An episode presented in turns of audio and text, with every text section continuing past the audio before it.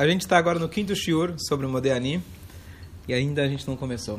É só a introdução. O que basicamente a gente está pegando aqui é um, um estudo de Hassidut que explica para nós os quatro, as quatro metodologias de se entender a Torá: Pshat, Remes, Drush e Sod. Gastamos já, investimos já bastante tempo, não gastamos, investimos já bastante tempo entendendo o que, que é cada uma dessas metodologias da gente entender a Torá. Então hoje vamos partir para o exemplo que é usado aqui, a frase, a primeira frase que um Yodi fala quando ele acorda, Modeani lefanecha, agradeço eu perante você Hashem, Melech Kayam, revivo, existente, Shechazarta, Bin Ishmati, que você devolveu em mim a minha alma, Bechemla, com misericórdia, Rabá Emunaterra, grande é a sua confiabilidade. Isso que a gente falou. Em mim ou para mim? Bi é em mim. Então, esse vai ser o exemplo. E o que a gente vai fazer nesse estudo, que eu acho fantástico, a gente analisar essa frase conforme as quatro metodologias da Torá. E depois, a grande novidade desse estudo é que ele vai introduzir a quinta forma de se interpretar, que é a forma que a Hassidut introduziu para a gente. E com essa forma, ela, a gente pode revisitar cada uma das quatro formas e entender elas de uma maneira bem mais profunda. Então, até agora a gente falou a teoria, vamos ver como funciona isso nessa frase. Por que a gente pegou essa frase? Porque justamente essa frase. Então, essa frase, na verdade, número um, ela é a primeira. Sendo ela a primeira que a gente fala, ela é o Yesod e o Shoresh de toda a nossa Avodá. Ela é o alicerce de tudo que a gente vai fazer. Se essa foi a escolhida, a primeira frase que nós falamos, com certeza essa é a frase mais importante do nosso dia. Essa é frase no qual, quando você fala de acordar com o pé direito, você quer acordar com o pé direito, medita nessas palavras, que isso vai te ajudar, que você tenha um dia bom. O que, que você fala nessas palavras? Você tem o, o, o sentimento de gratidão pela sua vida.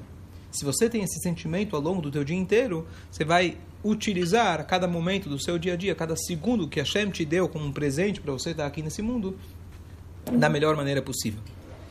Mas é uma coisa óbvia, porque pela reflexão. E mais um ponto importante desse Modeani: esse Modeani, além dele dar para a gente uma visão uma perspectiva de como é nosso dia, que cada segundo é uma dádiva, mas ele também figurativamente representa, você acordar representa que o Yehudi deve acordar diariamente daquilo que é chamado Revlei Asman, as, as eh, futilidades, as futilidades que nós temos ao longo do nosso dia. Acordar significa quando chega para alguém e fala acorda, certo? Se toca, tá certo? Então a ideia do Modeani é você trazer a pessoa para a realidade. E a realidade que a Torá nos introduz, que é a verdadeira e única realidade, é a realidade na perspectiva de Hashem. Então, Modeani serve não só como o início de você acordar fisicamente, mas é também um despertar espiritual. Por isso, então, essa frase é muito importante. Vamos analisar ela, então, conforme as quatro interpretações. Utilidades quais seriam? Quais são as futilidades? Futilidade seria você você passar uma vida inteira se preocupando quanto dinheiro você tem, quanto você vai ganhar, e você deixar com que as, as notícias do jornal te abalem o dia inteiro, e você esquece que tudo isso aqui só são sinais de Hashem para que você haja, e não fica levantando as mãos falando, oi Vaismir, o que está acontecendo? O mundo está acabando. E você fica lá, chega na sinagoga e comenta do futebol, e comenta daquilo, daquilo e daquele outro, e não faz nada. Isso são futilidades. Existe uma frase que diz: que é Dvarim Betelim? Uma das ah, denominações de falar besteira, falar futilidades, se chama em hebraico Dvarim, palavras, Betelim, anuladas. Então, uma das definições mais refinadas disso é quando você conversa sobre um assunto e esse assunto não te leva a nada, mesmo sendo um assunto espiritual. Você ficar falando sobre como, como você deveria estar melhor. Ótimo, e não levou a nada. Então essas palavras foram fúteis. Tá certo? Hevel Havalim. Hevel Havalim, diz o rei Salomão. Mas depende, não levar nada, levar nada tive. O shiur mudou minha vida. Tá certo? Não é isso? E não te mudou de uma maneira mais refinada. Óbvio, você estudou Torá, mas isso também se tornou bater, se tornou em vão, Tá. de certa forma. Então a ideia, isso é uma maneira mais refinada. Mas no- de maneira geral, é, futilidades é como você falou, o que o rei Salomão fala, Revela Valim, que esse mundo está cheio de futilidades. A gente, se a gente não se esforça, não se empenha, a gente está preocupado com besteira. Modeani lefanecha. O que diz a tradução simples? Qual é o sentido dessa frase mais simples? É um agradecimento a Deus pelo fato que ele nos devolveu a nossa alma. Ponto. Essa é a explicação simples. Alguma dificuldade de entender? Tem alguns detalhes nessa frase. Não, nenhum. E quando o cara vira à noite? Ele não teve moderni. Ele... Aí, boa pergunta. Se ele passou a noite em claro, aí tem, tem dúvida se ele fala moderni, etc. Um moderni, se ele pode falar, pela, pelo fato que agora é um momento de renovação e não tem o nome de Deus. Mas as próximas brachot que eu vou mencionar agora, Elokai Neshama, que você fala, Elokai, nome de Deus, Neshama Shnatatabi, a alma que você deu dentro de mim, Teorai, ela é pura, etc. E você termina, Baruch Ata Hashem, bendito és tu Hashem, Amahazir, Neshamot, aquele que devolve a alma para os mortos, quer dizer, a gente que é comparado, uma pessoa dorme, então aqui você já fala com o nome de Hashem. Aí entra numa questão alárquica que eu não vou entrar agora, tem várias opiniões em relação a isso, você passou a noite em claro.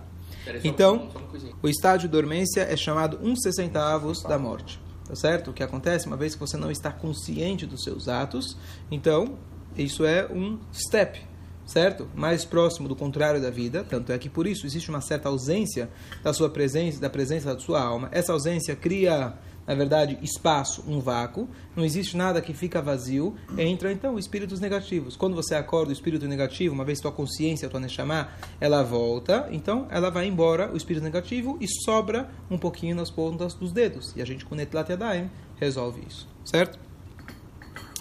E agora, é, aqui tem um ponto importante, que explicando agora no Helek Apshat, no momento, na explicação simples, Pera, pera aí, por que, que eu preciso fazer Modeani? Daqui a pouco eu vou levantar, vou lavar as mãos, vou ao banheiro, depois vou me preparar, vou me vestir, e tem todas as brachot, a qual eu vou agradecer que eu levantei, Baruch Hashem, que eu posso respirar, eu posso ver, e assim por diante, obrigado Hashem por ter me criado, e assim por diante. A gente vai agradecer tudo isso. Por que, que eu preciso do Modeani?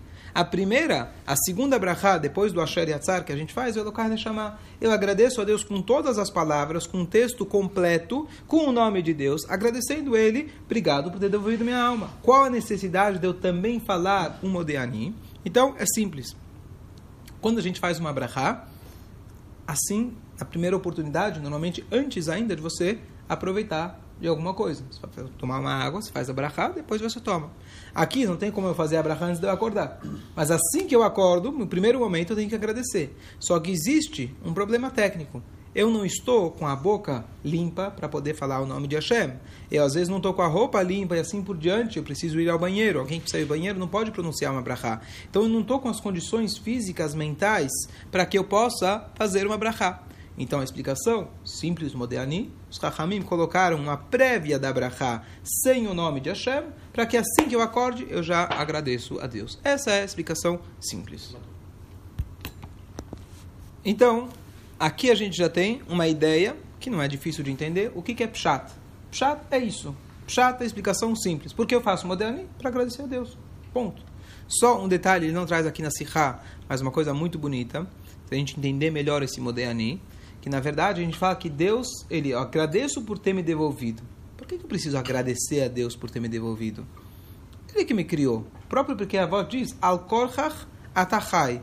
Você está vivo por força maior. E você acaba a sua vida, Deus nos livre, queira, não, né? queira, queira ou não, Hashem que define quanto você vai viver. Ele que, me, que me colocou aqui. Tem gente que às vezes fala, mas espera aí, eu não estou feliz de estar aqui, infelizmente. Já, já dei o que tinha que dar, eu por mim ia embora. O que quer dizer? Obrigado, Hashem, por ter me devolvido minha alma. Então estou fazendo, abrindo só um parênteses. Então, antes de dormir, existe uma frase que muitos Sidurim trazem, que é um passo que fala Beyadcha afkidruhi Padita oti Hashem kelemet. Beyadcha, nas suas mãos, quando eu vou dormir, eu falo para Hashem, nas suas mãos eu estou afkid. Afkid é picadon. Picadon é a gente traduz como confiar, mas o que é um picadon? Picadon é o penhor, certo? Eu estou penhorando a minha alma. Então o que acontece? Se eu pego, eu peço para alguém um dinheiro emprestado, a pessoa vai lá e fala: olha, eu te empresto o dinheiro, mas me dá o seu relógio de penhor, tá certo? Então o que acontece? Sempre que ele vai, é, se ele quer atrasar, não sei o que, então eu vou ficar com o relógio, pelo menos eu quito uma parte da dívida. Então o que acontece? Imagina que alguém chega e fala para você: olha Infelizmente não consegui quitar a dívida. Mas me devolve o relógio. Quem é que vai devolver o relógio? Fala, essa é a única forma de eu poder ou quitar a dívida eu poder continuar cobrando de você. Por que, que eu vou te devolver o relógio? Hashem nos dá diariamente dinheiro emprestado. Tá certo? Ele empresta pra gente dinheiro. O que, que é o dinheiro? Energia, vida. E ele espera que a gente quite as nossas dívidas. Acorda de manhã, faça mitzvot, e mitzvot, e mitzvot, fazer tudo que Hashem quer. Mas, nas idas e vindas, nos trancos e barrancos, a gente, nosso dia a dia, eventualmente, pode ser que a gente não quitou a dívida. Certo? E não só isso, pode ser que ainda a gente duplicou a dívida. Então o que acontece? Teoricamente, quando a nossa alma chega lá em cima, Hashem, ele pega a nossa alma, essa é a maneira dele cobrar e fala, opa, hoje você não desce. Hashboinem. Tá certo? Como chama isso? Hashboinem. Matemática. Hashboinem. Hashboinem. Ah. Ah. Heshboinas. Hashem faz a conta, olha, eu te dei um dia de vida, eu te dei uma dádiva, você deveria ter feito A, B, ou C ou D, não fez nenhuma delas, pronto, fica aqui, amanhã não tem por que se descer de novo. O que, que Hashem faz? Olha, apesar que você não quitou minha dívida, eu vou te devolver o relógio. Isso é afkida, eu estou penhorando a minha alma. Hashem, ele é bondoso, misericordioso dele, por isso a gente fala Bechemla, com misericórdia. Quem de nós pode acordar de manhã e falar, Deus, estou quitado, eu fiz tudo, tá certo? A gente tem que acordar com esse sentimento de humildade, sabendo que é uma dádiva que Hashem nos deu. Por isso tem uma frase muito bonita que diz que o que é o dia do aniversário da pessoa, o nascimento de uma pessoa? É God telling you, I matter. É Deus te dizendo, você é importante, eu preciso de você. Você acordar de manhã, pensa nisso. Se Hashem foi, quis que você acordasse hoje de manhã, significa que você tem muito o que fazer e que você, a sua atividade aqui nesse mundo é muito importante. Então, só dando uma, ainda dentro do Helek, o Pshat, ainda dentro da explicação simples, a gente entender um pouquinho melhor, que é esse sentimento de gratidão que Hashem, apesar de a gente eventualmente não merecer, a gente não ter quitado nossas dívidas, ele é tão bom conosco que ele devolve o relógio para a gente, fala, ó, pode pegar o relógio. "Ah, mas eu não paguei a dívida. Tudo bem, pode pegar o relógio, vai lá na festa, amanhã de manhã a gente encontra de novo, você faz chuvá e eu tenho certeza que você vai vai pagar as suas dívidas. E aí, a cada dia que vai passando, às vezes pode ser que você continua gerando mais dívida, e mais dívida, e mais dívida. O banco, ao invés de tirar teu carro, ele devolve teu carro e fala, pode usar. Peraí, você está com o carro na mão, tá certo? Por que, que, o santo, por que, que você vai me devolver? Quem faria uma coisa dessas? Hashem faz, porque ele deposita a confiança na gente. Rabá emunaterra. Grande é a sua confiabilidade. Não só que nós confiamos nele, mas ele confia, ele tem certeza que hoje você vai, vai dar certo. Olha que bonito. Então Hashem, você acorda, você acorda de manhã com esse sentimento. Estou ainda na explicação mais simples. Você acorda de manhã, olha, Hashem está me dando mais uma chance e ele está esperando que eu quite essa dívida. Acorda com esse sentimento, seu dia vai ser totalmente diferente. Isso em relação a uma pessoa. Então, como fica em relação ao Rashá Gamur? Uma pessoa muito malvada, será que Hashem confia que ele vai fazer chuvá? Dá para ele mais uma chance? Então, existem duas formas. Uma é que sim, Hashem dá chance para todo mundo fazer chuvá. Todo mundo fazer chuvá. Então, por exemplo, tem o Nebuzaradan, que a gente lê sobre ele em Masechet Gitin, na época da destruição do templo. Eles, os, os, os Yehudim tinham matado um profeta, profeta Irmial, se não me engano, e aí ele quis vingar, fazer a vingança de Deus. Em cima daqueles, então ele foi lá e começou a abater, sacrificar almas de almas puras de judeus e o sangue não parava de borbulhar sem traz. Matou um, matou um, matou um e continuou matando, matando, matando, matando, matando. Ele matou centenas, milhares de pessoas e o sangue continuava a borbulhar. Ele entendeu que ele estava como um enviado de Hashem para vingar o sangue dos Yodim por eles não terem, por eles terem matado o profeta. E até que ele chega, até que ele, ele conversa com Deus, fala: Deus, até quando você quer que eu continuar matando seus filhos? Eu me falta o finalzinho da história, mas basicamente ele acabou fazendo chuva e dele saiu o grande sábio Rab Meir, autor de todas as Mishnayot, assim por diante. Então, Meir, mesmo né? Rab Meir, o autor, quando você fala Rab Meir, quer dizer qualquer Mishnah que não tem nome, o autor é Rab Meir. Então, é uma coisa fantástica. Estamos falando aqui alguém que literalmente sacrificou centenas e centenas, não lembro o número que ele traz na Guimará, de Yodim. E Hashem dá chance para que façam chuva. A outra, a outra forma de responder isso é que Hashem, às vezes, dá chance para que a pessoa viva, mas para que ele viva sofrendo. Igual o Paró, que ele falou, vou te dar vida. Tinha três formas de morrer no, no Yam Suf. Yochlem o Kakash, Tzaluka Oferet. Tinha alguns que eram como chumbo, outros que eram como palha, assim por diante. Tinha três níveis. Aqueles que eram mais perversos, Deus dava vida para eles, que eles sofressem mais durante o afogamento lá no, no, no mar, no Yam Suf. Então a ideia a ideia é que em algumas situações, como eu parou, Deus tirou o livre-arbítrio dele para que ele possa sofrer. Mas de maneira geral, sim. Hashem confia em qualquer um e todo mundo tem a chance de fazer chuva. Fala. É, considerando um caso. pergunta é complexa, mas é alguém que já não quer, infelizmente, mais viver, e ele então. E ele então, por ele não continuaria a viver, mas ele está aqui, então ele acorda e fala modernismo. Será que o modernismo é falso? Não. O modernismo, na verdade, faz com que ele identifique qual a sua vontade real. A vontade normal de um ser humano saudável é querer viver.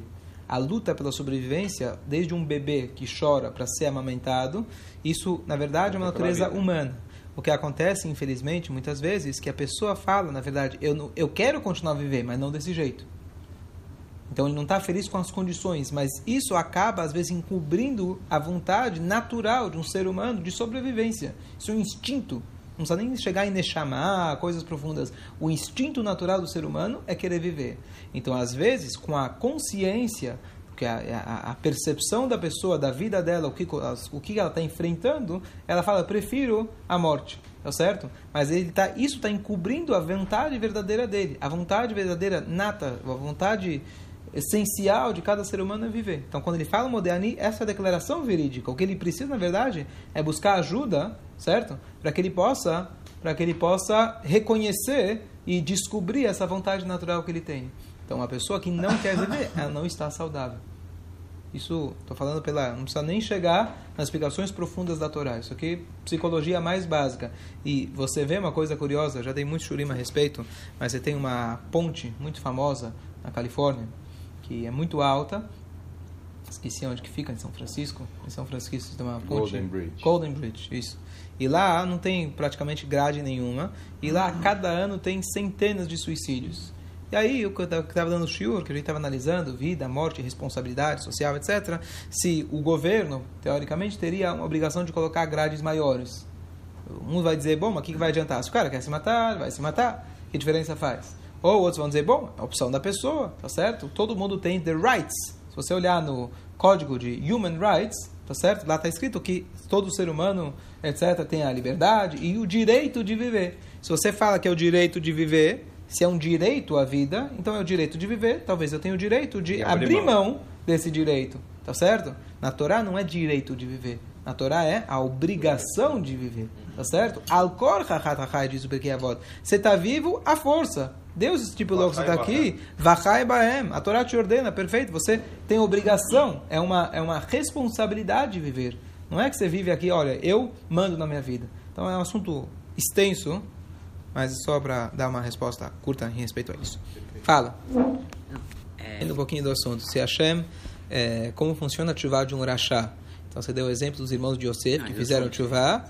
Tá bom, os irmãos de Yosef que fizeram chuvá por aquilo que eles fizeram com o irmão, que no caso não era o Rashaim, mas ainda tiveram que pagar uma capará. Então, é, esses cálculos de Hashem a gente não entende, mas de maneira geral, de maneira geral, às vezes, dependendo do nível da chuvá, isso é muito importante, dependendo do nível da chuvá, você consegue fazer com que tudo aquilo que você fez de errado, você consegue transformar para mitzvot.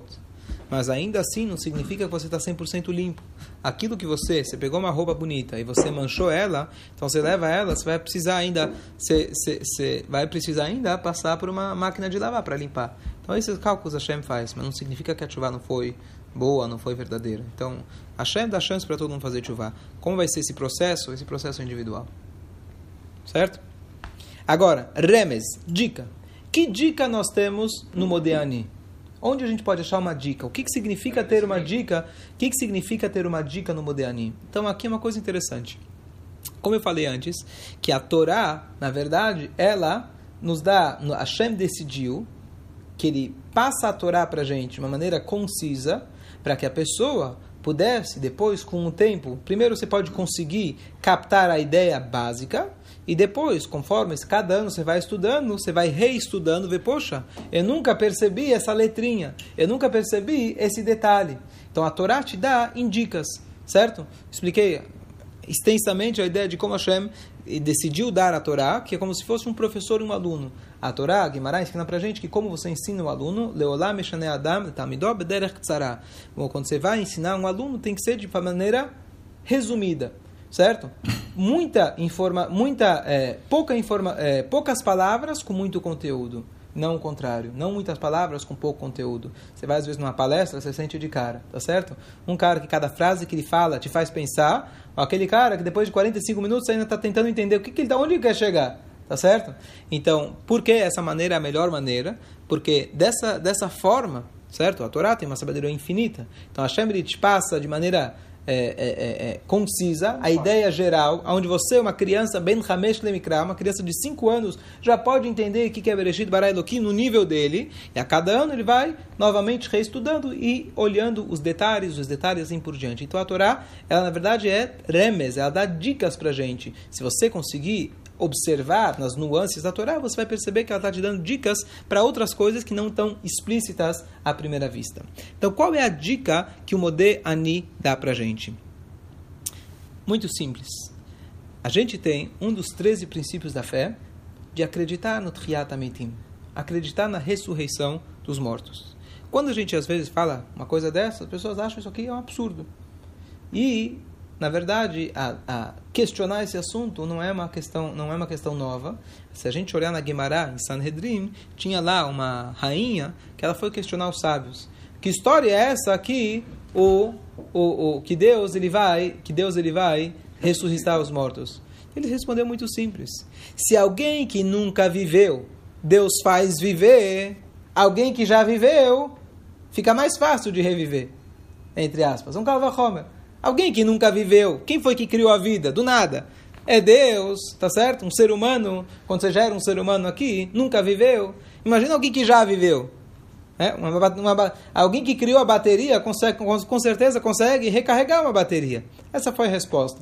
Com certeza é muito mais profundo do que eu estou falando, mas a ideia, se a gente para e pensa, quando a pessoa vai dormir, ela está cansada, exausta, estressada. Se você tem uma boa noite de sono, certo? Você acorda de manhã com uma nova vida. Então isso é uma dica, isso é uma dica, nos indica a questão do Triat Quando você acorda de manhã, você fala, poxa, eu acordei novo, eu te, recebi uma nova vida. Isso com certeza fortifica a minha fé naquilo de que Hashem, se Deus quiser, coletivamente vai reviver todo o povo judeu, aqueles que já faleceram. Então, por que isso é uma a dica? Parte pelo todo a parte pelo todo. Sim, eu vejo um detalhe, certo? Isso me faz como se fosse um, um, uma conclusão, tá certo? Por que, que isso é remes? É uma dica, porque não é literal. Bom, eu acordo de manhã é uma coisa, reviver alguém que já já se é, decompôs é diferente. Sim, mas é uma dica. Pare e pensa nas nuances, pare e pensa na dinâmica que está acontecendo. Você dormir cansado, ah não, você vai explicar pela ciência, etc. Esse você consegue explicar, esse não, mas pare e pensa no assunto. Olha como a Torá está te indicando, o Modeani, quando você fala bi, você devolveu em mim a minha alma. Quer dizer, quando eu dormi, existe, houve uma ausência pequena da alma, mas houve uma ausência. Então, a gente isso indica para gente um outro assunto. Isso quer dizer dica. Isso daqui dessa frase eu concluo um outro assunto. Esse é o conceito do remes. A Torá fala uma coisa e você conclui uma outra coisa pelo método de conclusão ou indicação nesse caso. A Torá indicou uma coisa, é, a Torá falou uma coisa, mas dentro dessa frase ela está te indicando uma outra coisa. Antes de continuar, não sei se hoje vou, cons vou conseguir terminar os quatro, mas uma coisa que eu esqueci de falar muito bonita. Eu comecei a falar, na verdade, no Shurim, não, não, não concluí. Voltando ao assunto da Kabbalah. Isso também está tá, tá muito ligado com a questão do Remes. Existe uma questão que a gente sabe que é o, o livro do Zohar, ele foi revelado muitos anos depois que o Rabbi Shimon Bar Yochai é, escreveu, certo? Inclusive quando é, quando foi descoberto, foi publicado as primeiras as primeiras edições do Zohar, muitos começaram a questionar: será que realmente é autêntico? Será que é do Rabbi Shimon Bar Yochai, um livro tão antigo? Talvez alguém escreveu, o nome dele era Moshe de Lyon, quem foi ele que trouxe o Zohar assim a, para o público. Então o pessoal falou: deve ser que ele mesmo escreveu e ele está querendo atribuir a grandes sábios lá de trás para vender mais cópias, tá certo? Mas hoje é, não existe discussão nenhuma, todo mundo sabe que ele é atribuído de fato a Rabbi Shimon Yochai. Mas uma coisa interessante você vê, parece que o Zohar, e é por isso talvez muitas vezes até as pessoas se confundem, parece uma coisa muito é, é, paralela ao judaísmo, Hazve Shalom. Contanto é que eu falei, as pessoas, ah, mano, mas a Kabbalah é antes da Torá, a Kabbalah é depois, a Kabbalah é outra coisa. Não, a Kabbalah é parte integral da Torá. Mas a pergunta é, no Talmud, quando eu estudo Talmud, tem alguma alusão para Kabbalah? Tem alguma parte que ele me conta um pouquinho da Kabbalah? Então tem algumas partes. Por exemplo, conta lá sobre várias passagens de que sábios, por exemplo, criaram um homem, criaram uma pessoa. Isso é baseado no livro chamado Sefer Yetzirah, que é o livro mais antigo que É, nós de temos, Avraham. que é de Avram Avinu, tem discussão quem exatamente escreveu, talvez Adam Arishon, Avram Avinu, etc. Então tem algumas alusões sobre atos, eh, sobre coisas diferentes, um segundo, que os sábios fizeram, que dão alusão para a gente, dão uma ideia que com certeza eles tinham esse conhecimento da Kabbalah, etc. Mas não é isso que eu quero falar, porque eu quero falar uma coisa curiosa. Os sábios, os verdadeiros sábios, quando a gente falou que Kabbalah significa que a Kabbalah, olha que coisa interessante, para você poder estudar a Kabbalah, você tem que estar preparado. Então os sábios, eles queriam, eles queriam que isso fosse passado de geração em geração, mas tinha que ser passado em segredo. Então, uma forma de você passar em segredo é você passar oralmente e nunca escrever. A outra forma é você escrever, mas en- encrypt, como fala? Encriptado. Encriptado. De maneira codificada. Então, olha que coisa interessante. Olha, eu tinha não mencionei esse assunto antes. Kabbalah, a nome Kabbalah quer dizer recepção, tem duas coisas. Kabbalah significa que é um segredo, quer dizer, se você sabe por, se você ficou sabendo entre as, você teve essa tradição. E a outra coisa curiosa da Kabbalah, é que a Kabbalah não é uma matemática que cada um pode chegar e fazer sozinho. Bom, já que eu resto de Gvurah, então eu vou deduzir uma terceira coisa. Kabbalah só pode ser falada algo que foi recebido de tradição. Na Gemara, por exemplo, existem o que se chamam deduções lógicas. No, na, no Zohar não tem deduções lógicas. Tudo, todo o conteúdo só pode ser desenvolvido através de quem tem essa Kabbalah, quem tem essa tradição. Esse é um conceito da Kabbalah. Agora, uma coisa curiosa. Os sábios, da mesma maneira que a gente conhece, que o Rabi Uda Nassi, por exemplo, foi lá e transcreveu a Mishnah para garantir que a Mishnah pudesse ter sido passado adiante. Depois você teve Ravina Ravashi que escreveram a Guimará para garantir que, apesar que é Torá oral, você não escreve, mas eu preciso garantir que isso tenha, da mesma para a eternidade, da mesma maneira que eu tenho o Hilelo, o sábio Hilelo, que foi lá, fez o calendário, caso contrário ia se perder, ou a contagem dos meses judaicos, etc. Então os sábios da Kabbalah também se preocuparam para que a Kabbalah não se perca. E olha que interessante. E eles codificaram dentro do Talmud conceitos cabalísticos. Aonde você vê isso? Então tem partes da, da Guimará que contam Agadete, que são as historinhas que eu tinha falado. Historinhas é modo de dizer. Essas histórias, às vezes, comentei outras vezes, parecem absurdas. Tem histórias que são você lê ela, parece que não tem começo, não tem fim, não tem pé nem cabeça às vezes. Hasbe Shalom. E o que na verdade, o que na verdade os sábios estão fazendo, o que na verdade os sábios estão falando é o seguinte: aqui dentro, quem é quem é leigo vai ler uma historinha, falar, ah, pá, uma historinha legal. Mas na verdade, quem é conhecedor, Ah, ele vai, ele vai, ah, agora eu entendi. Na verdade, aqui não está falando disso, está falando de outras coisas. Ele só usou uma alusão, uma linguagem, uma máscara para que os leigos que não têm que entender, que vão mal interpretar, não entendam. Pensam que é uma historinha exagerada, absurda, ridícula, Hasbe Shalom, certo? Mas os grandes sábios vão conseguir olhar nisso e vão, vão manter aquela tradição oral, mas isso está registrado dentro do próprio, próprio Talmud. Então isso aqui é uma coisa incrível, que isso na verdade funciona em toda a Torá. Nós sabemos que a Torá é apenas umas dicas dos nomes de Hashem. Isso a Kabbalah explica. A Torá, quanto mais você estuda, mais você vê que o horizonte é mais longe, tem mais e tem mais e tem mais. Mas aqui tem um exemplo prático para isso. Os próprios sábios, quando estruturaram o Talmud, dentro do Talmud você tem códigos. E esses códigos só foram só foram feitos, só foram, foram, foram feitos de tal forma que só vai entender aquele que tem a, o conhecimento dos códigos, ele vai identificar isso dentro da Gemara. Então, número um, dá pra gente um respeito muito maior, uma Olha como a Guimará é profunda. Eu estou achando que uma coisa é ridícula. Número um, isso é, é certo, isso é falta de fé, falta de, de, na verdade, falta de qualquer noção do que, que significa esses sábios da Guimará, os sábios do, Talmud, etc. Mas além disso, se a gente entende essa história, sempre que você vê uma frase, uma história, que você vai dizer, bom, isso aqui é exagero, isso aqui é- alguém teve um sonho e decidiu escrever Hazve Shalom. Mas isso aqui, esse conceito, ele fala, não, você que é ignorante. Os sábios colocaram justamente desse jeito para quem é ignorante vai achar que é uma historinha. Mas se você estudar e conhecer, você vai ter uma visão muito mais profunda. Isso que é uma dádiva que a gente tem também quando a gente é, é, é, abre livros de comentários da Guimará e eles começam a falar, tá vendo essa história? Na verdade, o que está te contando é A, B ou C. Aí você fala, uau, não sabia. Certo? O sábio, ele foi bondoso com você e ele compartilhou essa ideia. Quando a gente fala de Kabbalah, às vezes talvez você realmente não conhece a, a ideia que está sendo transmitida, mas o verdadeiro sábio, ele vai reconhecer através de lá. Por isso eu quis elaborar isso agora que a gente falou do Remes. A palavra Remes significa dica. Toda a Torá, na verdade, está em Remes, está em dicas. Aqui, quem lê a historinha pode parecer uma historinha, mas a Torá, na verdade, está indicando para coisas muito mais profundas. Certo? Vamos só acabar rapidamente quais são as duas outras formas de entender o Modeani. Então a gente falou Modeani, número um, agradecimento a Deus por ter acordado. Dois, Remes, é uma dica para ressurreição dos mortos. Três, Drush. Drush, eu falei, quem lembra aqui que é Drush? É Midrash, significa extrair alguma coisa ou exigir alguma coisa. Também está ligado com as 13 formas que a Torá ela é é, é, interpretada, as formas de Rabi Ishmael, precisa voltar para os shurim anteriores, quem não, quem não acompanhou. Então, ele fala o seguinte.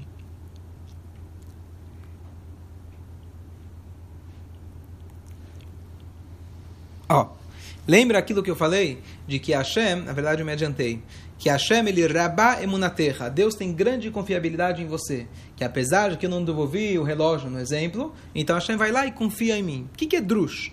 Drush é exigir, é a parte da Torá que exige da gente. Quando você escuta um discurso básico de Kabbalat Shabbat do Rabino, tá certo? O que, que ele vai falar? Ele não vai fazer perguntas complexas da Torá. O que, que ele vai fazer? Olha, a lição dessa semana qual é? A gente aprende que os filhos de Aaron... Tarará, tarará. Essa é a lição. Drusha, lidrosh, exigir de você. O que, que eu aprendo? O que, que eu extraio do Modeani? Olha como Deus confia em você. Então, Modeani, obrigado Deus. Você poderia dizer, obrigado Deus. Tchau, Zagezin. Até logo. Hasta la vista. Número 2, olha, me lembrou que vai ter Tchiat HaMetim. Tá bom, quando tiver, tiver Tchiat HaMetim, me chama que eu vou ficar feliz em encontrar tô meu... Dentro. Tô dentro. Me chama lá, o, meus avós, tô dentro. Beleza.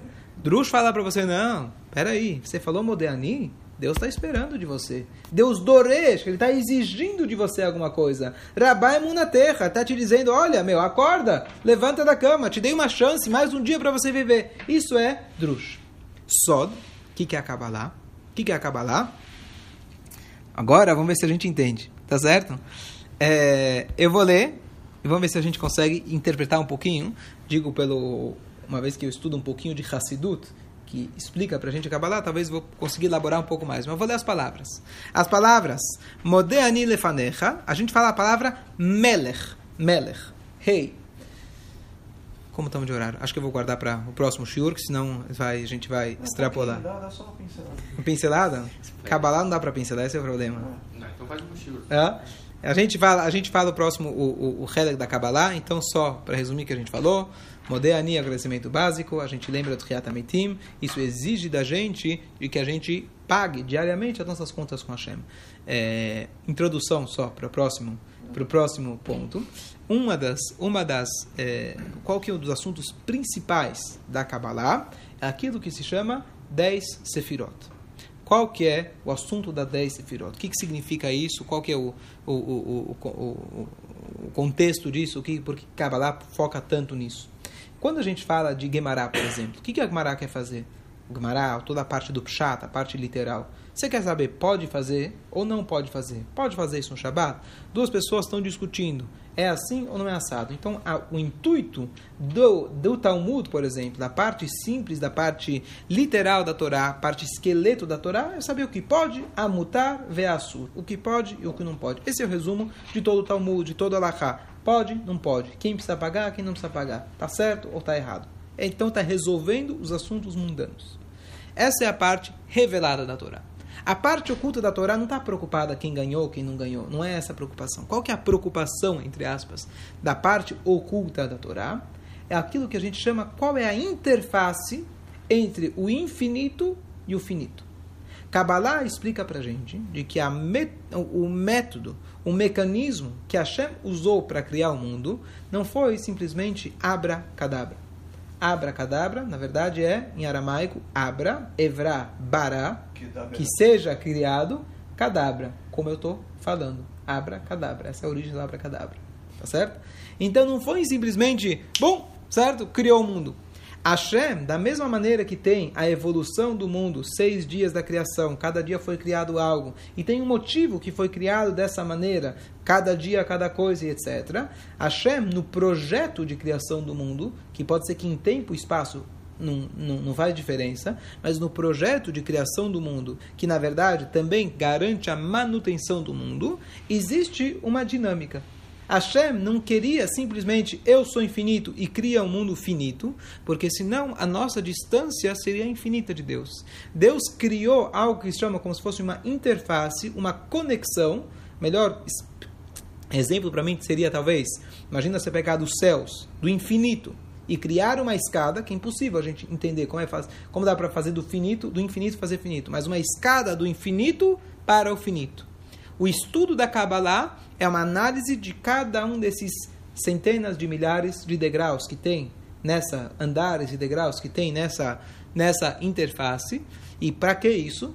Deus, uma vez, a Kabbalah explica para gente, ele criou essa escada, que da mesma maneira que ele conseguiu criar uma escada do infinito para o finito, nós podemos, com o nosso estudo, avançar a cada dia e fazer o caminho inverso. A cada dia subir um degrau dessa escada. Essa é a ideia. O que são as 10 sefirot? Usando a minha analogia, nunca vi escrito, seriam 10 andares. Essa, esca essa escada, vamos dividir de maneira geral em 10 andares. Cada andar tem centenas de milhares de degraus entre um e o outro. Você pode passar uma vida inteira analisando cada um desses degraus. Qual a ideia dessa análise? A ideia é, cada dia você entender um degrau a mais e ver com mais perto você está do infinito. Como, que é, como você percebe que está mais perto do infinito?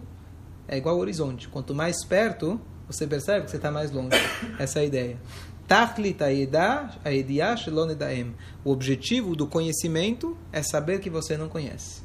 Ou seja, você apreciar mais a grandeza de Deus. Quando a gente fala de amor a Deus, temor a Deus é quanto mais perto, não é que você se sente mais amigo. Poxa, agora eu estou amigo do Trump, já sei como ele pensa, já sei quais são os planos dele. Um homem finito, sim.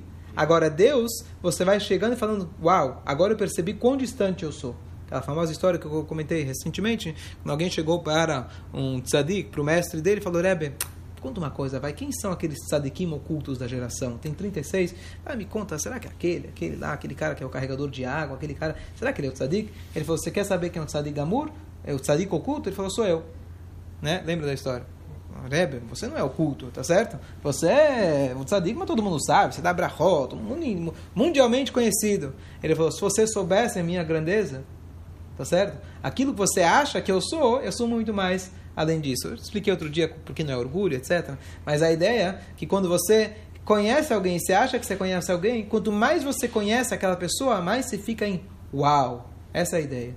Cada dia você sobe um degrau na escada. Então, quem não conhece Kabbalah vai ver nomes, nomenclaturas. Também estão encodificados para quem conhece.